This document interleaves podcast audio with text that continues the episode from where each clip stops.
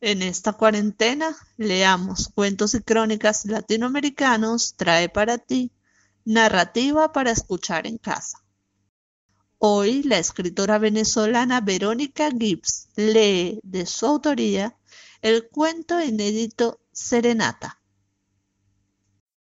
Serenata de Verónica Gibbs. Me gusta cantar. Tengo buen porte y me enamoran las princesas. Hay una que suspira cuando le llevo serenatas.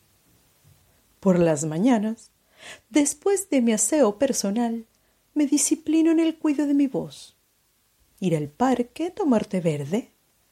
Si no llegan los niños con su escándalo, me quedo hasta media mañana quieto y es que a veces les da por querer jugar conmigo y así no me puedo concentrar.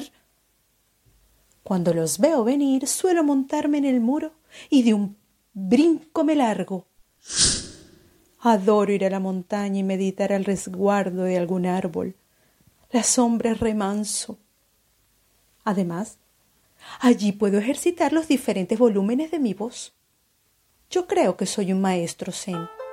Y es que para cantar bonito es necesario mantener en equilibrio todas las energías.